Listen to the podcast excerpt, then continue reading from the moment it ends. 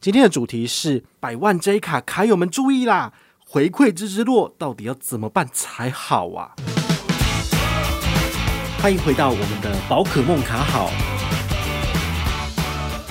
我们呢、已经有一百万卡喽，多厉害多厉害多厉害！那现在你们就要注意了，因为权益。嗨，我是宝可梦，欢迎回到宝可梦卡好哦。听了今天的 title，你就知道我们要来聊的就是 J 卡哈，这张卡片。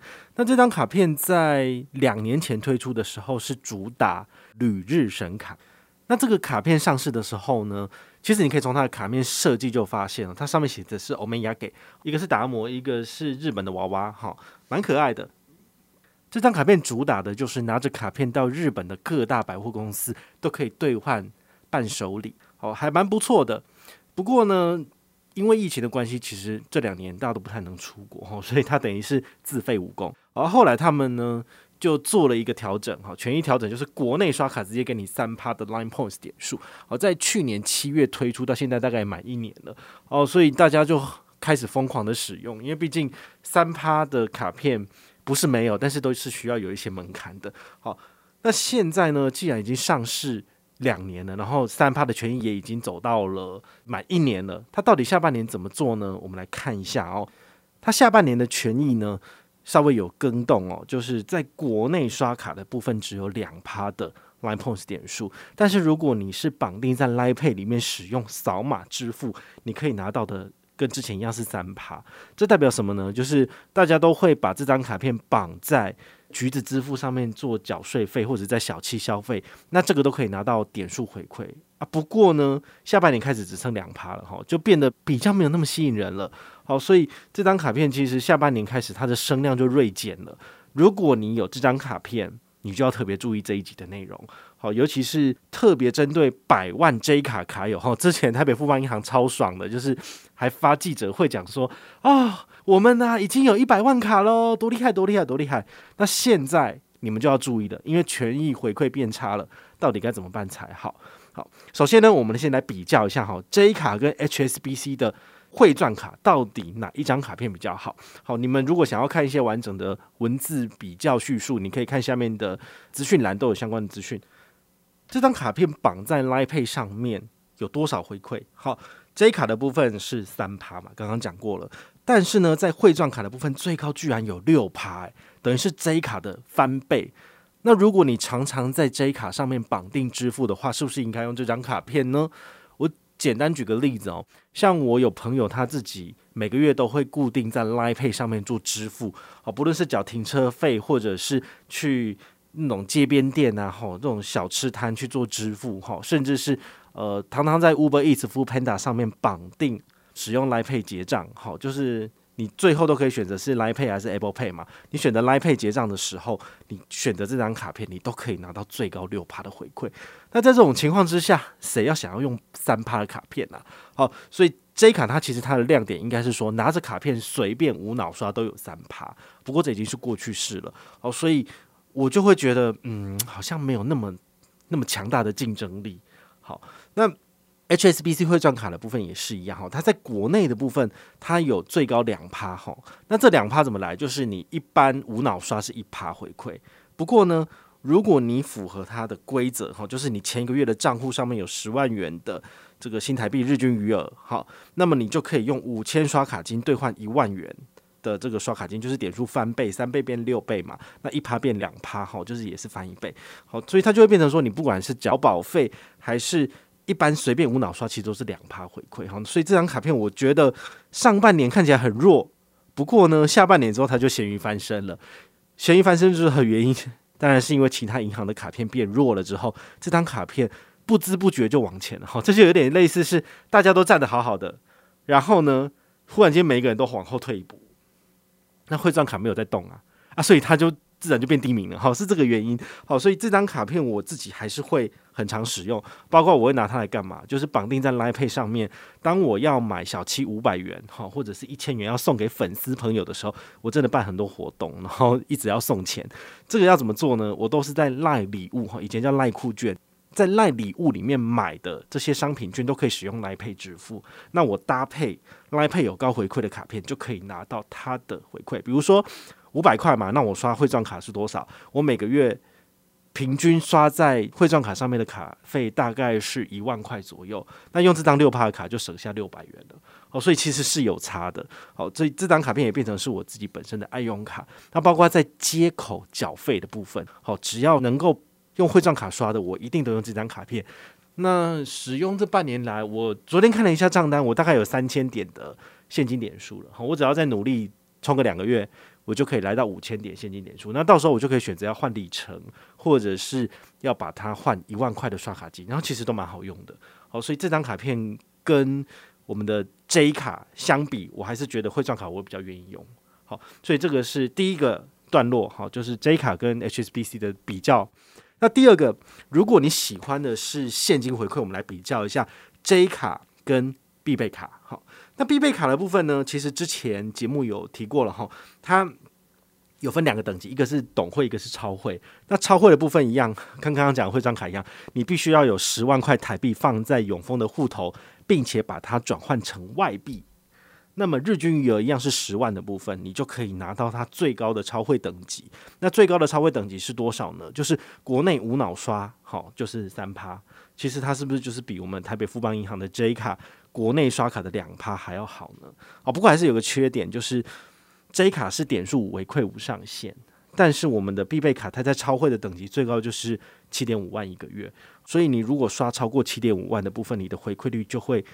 只剩下国内一趴哈，这是没办法的。不过你一个月能够刷到七点五万，真的就很厉害了。我真的觉得我自己都没办法了。好，那如果你是绑定在 LINE Pay 里面做扫码支付的部分，台北富邦银行 J 卡 JU 卡在下半年一样是三趴点数回馈无上限。那必备卡呢，它就给你翻一倍了。好，就是三趴加三趴就是。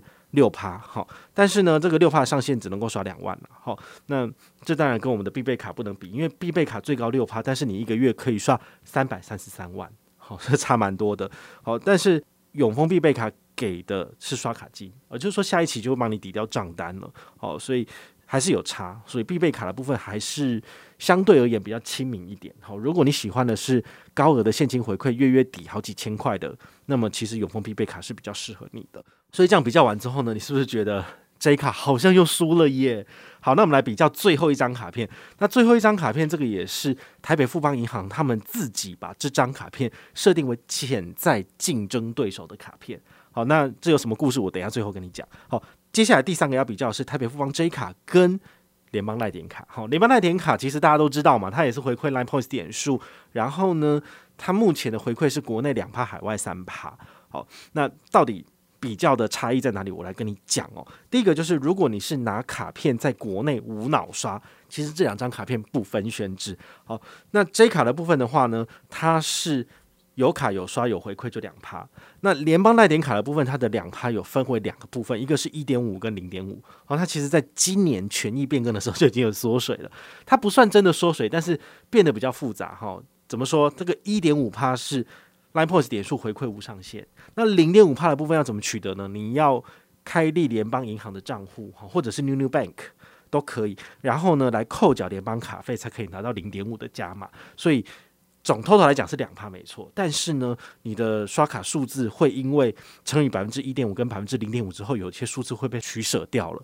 好，所以比这个一笔数字乘以百分之二比起来还是有差的。哈，所以联邦银行是用这种方式来。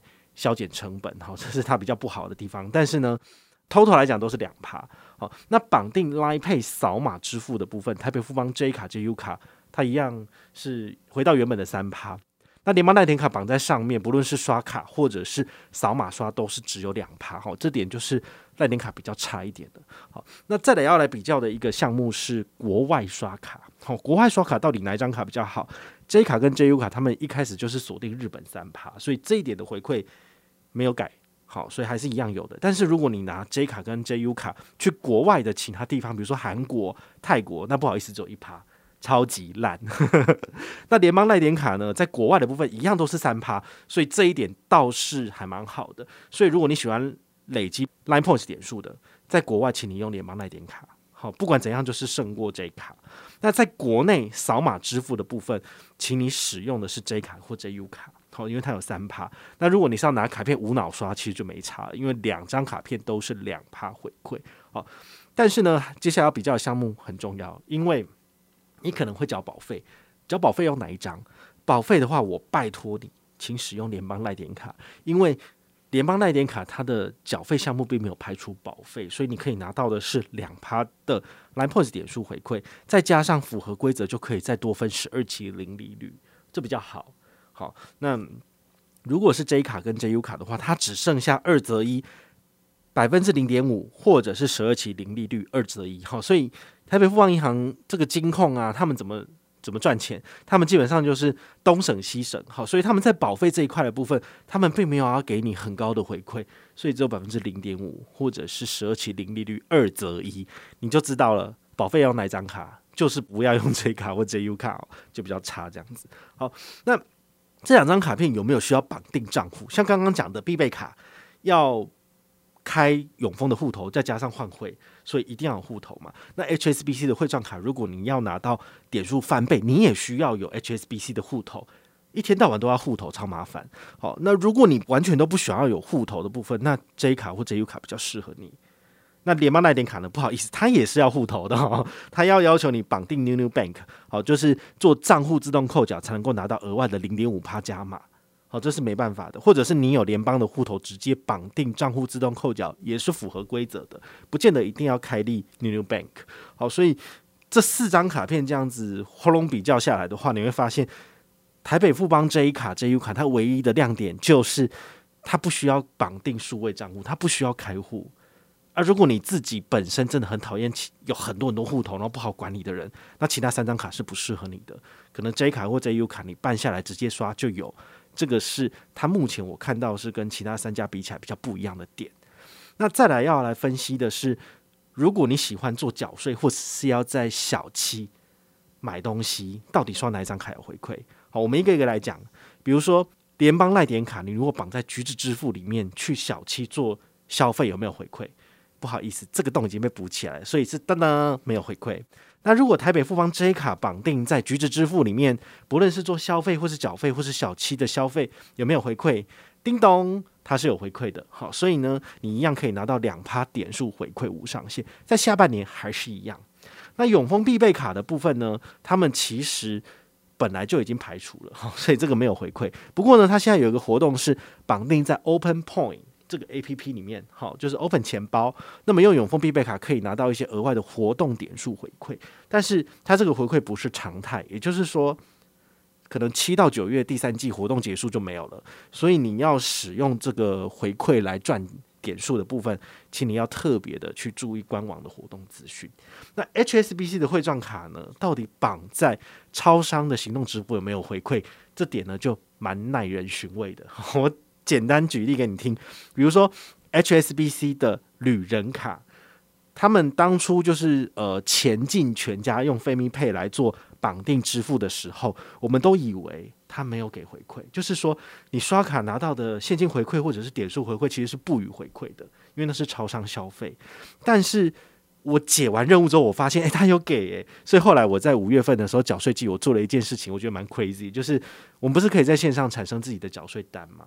那我把我今年要缴的税款呢，就提拨一部分出来，用 Family Pay，然后在全家缴，然后搭配的就是 HSBC 的旅人卡，然后你知道账单出来之后，我有没有拿到点数？有，因为我刷了大概两万九千九百九十九元的税款。然后呢，下一期账单他这里有给我点数诶，他给我的是里程的，哦，真的是还蛮妙的。以此类推，其实你用汇账卡，或者是你使用的是现金回馈预习卡，都可以拿到相对应的点数回馈。绑在橘子支付有没有回馈？这个的话呢，我觉得应该是有的，但是我自己没有特别实际去测试一下，所以你们有兴趣，你们也可以自己去绑定刷个十块二十块。然后等下一个月账单出来之后，你就可以知道说绑定刷卡有没有回馈。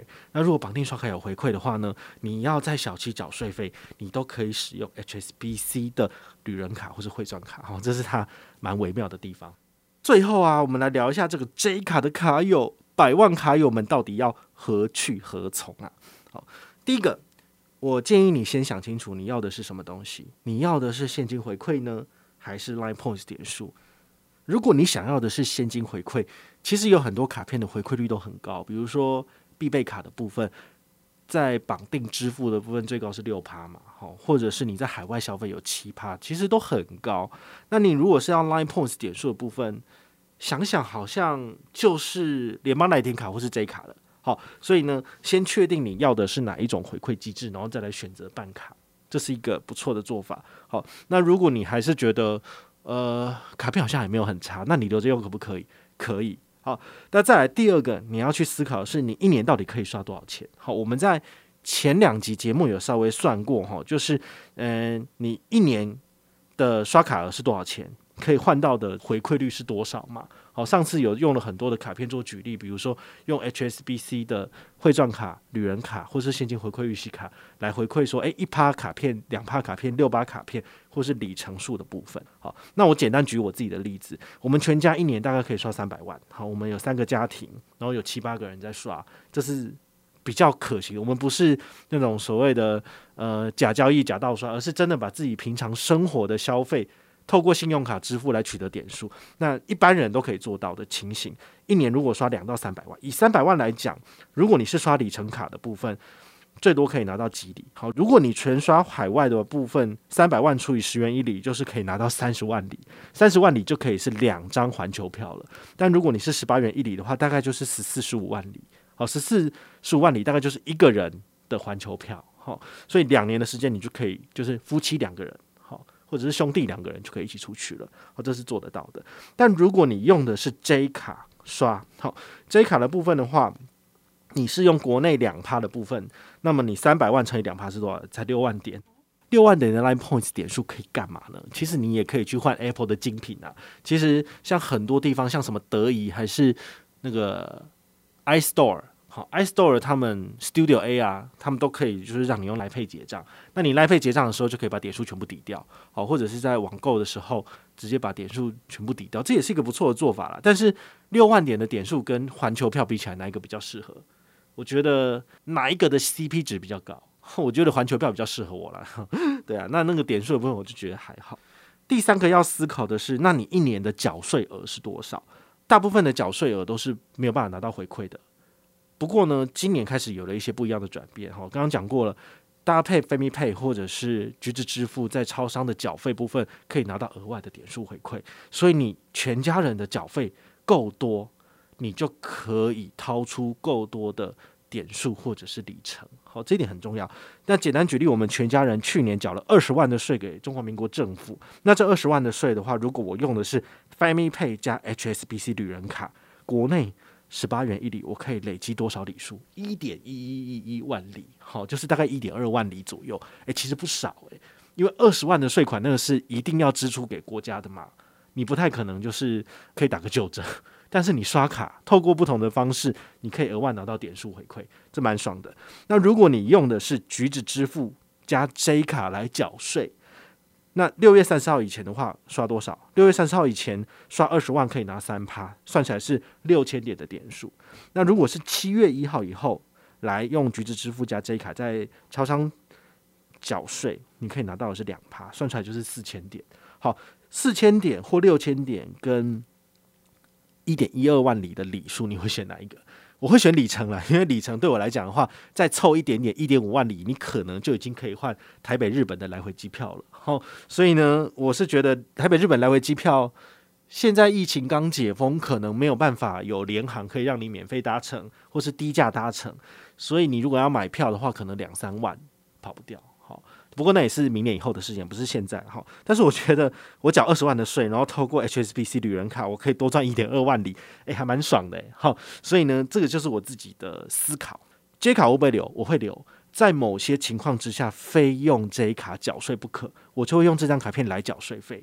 但如果有更好的选择，好，比如说 FamiPay 加 HSBC 旅人卡，确定有点数回馈，那不好意思，我在超商的消费我会优先用旅人卡，毕竟旅人卡我只会缴四千块年费。好，那旅人卡年费其实是首年就是八千呐，但第二年因为疫情的关系，它可以有折减一半，只只缴交四千块钱。好，那我觉得还蛮爽的。像我使用美国运通的长荣肩账金卡，我缴了五千块年费。然后他送我六千里。对，这个我缴五千哦。你看 HSBC 旅游卡才只要四千而已。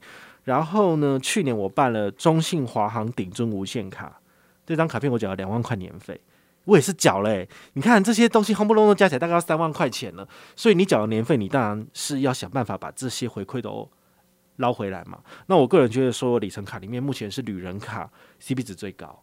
好，那另外两张卡片的话，如果明年还是真的不能出国，没有任何其他特殊因素，比如说要有卡才能救 NGN 这种情况之下，我就不会再续卡了。因为说真的，两万块年费就是我一个月的薪水，我为什么要这样子就缴出去了？对啊，当然是超级不划算。哈，所以回到今天讲的最后的 total 主题，好，J 卡的部分，因为是免年费，所以不用担心可以继续使用，但是。该不该转换卡片，你就要自己想清楚了。因为我今天介绍了三张不同的卡片，能够让你好好的去思考哪张卡片适合你。那你最后做出决定之后，再来进行换卡就好了。或者你选择不换卡，继续使用也 OK。好，我是宝可梦，我们下回再见，拜拜。